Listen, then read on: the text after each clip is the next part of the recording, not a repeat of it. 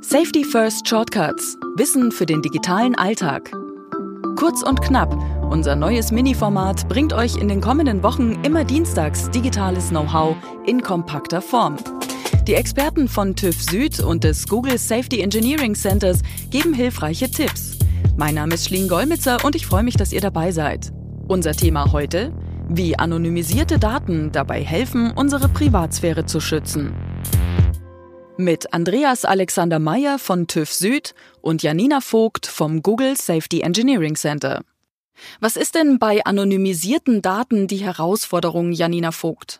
Viele von uns benutzen ja Online-Dienste und Produkte in unserem Alltag und die benutzen oft Daten, um die Produkte persönlicher oder hilfreicher zu machen. Aber dabei ist natürlich auch sehr wichtig, dass wir verantwortungsvoll mit den Daten umgehen. Dass unsere Daten verwendet und geschützt werden, aber auf eine verantwortungsvolle Weise ist natürlich uns allen als Nutzer sehr wichtig. Also als Beispiel können wir mal ähm, Google Maps anschauen. Bei Google Maps gibt es zum Beispiel ein Feature, wo wir den Nutzern zeigen, äh, wie voll jetzt gerade ein Park oder eine Touristenattraktion zu einer bestimmten Tageszeit ist. Diese Daten, die wir da benutzen, sind natürlich sehr sensibel. Darum publizieren wir dort nur aggregierte Daten von Nutzern und auch nur Daten von Nutzern, die den Standortverlauf in ihrem Google-Konto aktiviert haben. Der Standortverlauf ist standardmäßig deaktiviert und muss von jedem Nutzer erst aktiviert werden. Die grundlegende Herausforderung ist, wie schützen wir unsere Nutzer davor, identifiziert zu werden, wenn wir Daten von ihnen publizieren, zum Beispiel wie in Google Maps. Und damit befasst sich dann das Thema Datenanonymisierung.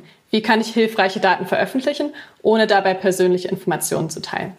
Und wie sieht das der TÜV Süd, Andreas Alexander Meyer?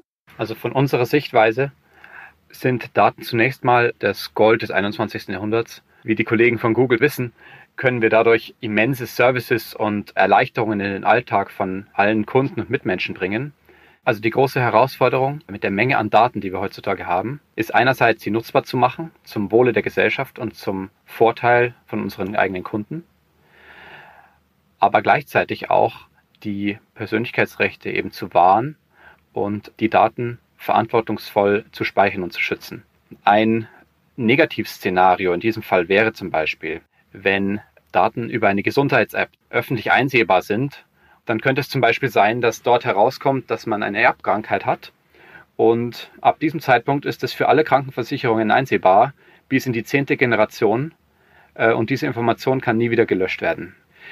Das Problem in diesem Fall ist, dass vielleicht in drei, fünf Generationen diese Familie keine Krankenversicherung mehr bekommt.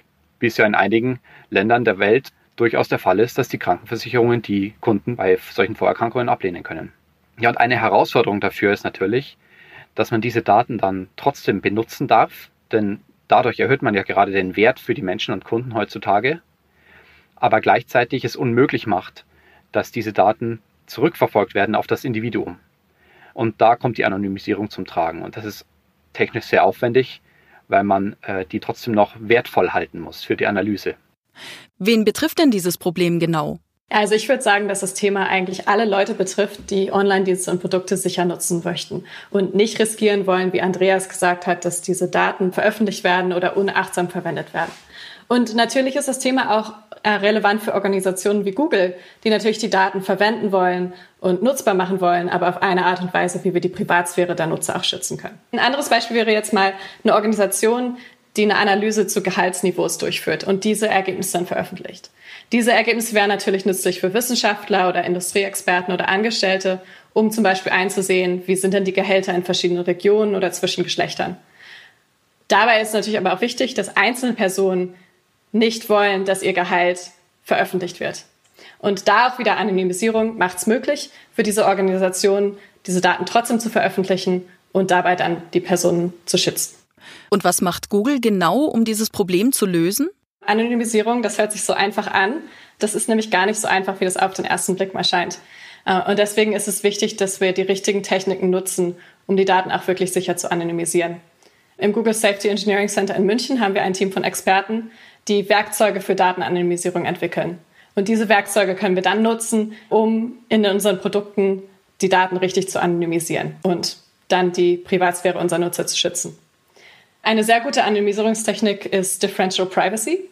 Das ist ein Verfahren, das auf mathematischen Vorgaben beruht.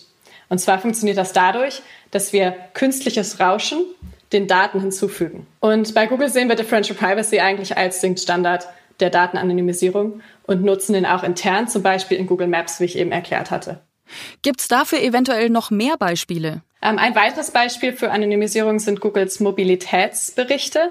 Die haben wir zur Corona-Krise veröffentlicht. Und zwar ist es ja jetzt gerade so, dass in vielen Ländern der Welt in den letzten Monaten Maßnahmen gegen Corona ähm, und die Ausbreitung von Corona ergriffen worden sind. Und diese Mobilitätsberichte zeigen, wie sich durch diese Maßnahmen die Mobilität von Menschen in verschiedenen Ländern geändert hat. Hier verwenden wir auch wieder aggregierte, anonymisierte Statistiken und auch Differential Privacy. Und dadurch ist es wieder so, dass die Mobilitätsberichte nützliche Daten enthalten, aber auch gleichzeitig die Nutzer und ihre Privatsphäre schützen. Was rät TÜV Süd uns als Nutzerinnen und Nutzern? Ja, generell gibt es da eine äh, Grundregel. Das ist erstens Datenhygiene. Genau wie die Körperhygiene zum Leben gehört, gehört auch Datenhygiene zum heutigen Leben. Also es ist extrem wichtig, dass Sie sich bewusst sind, welche Ihrer Daten über welche Kanäle abfließen.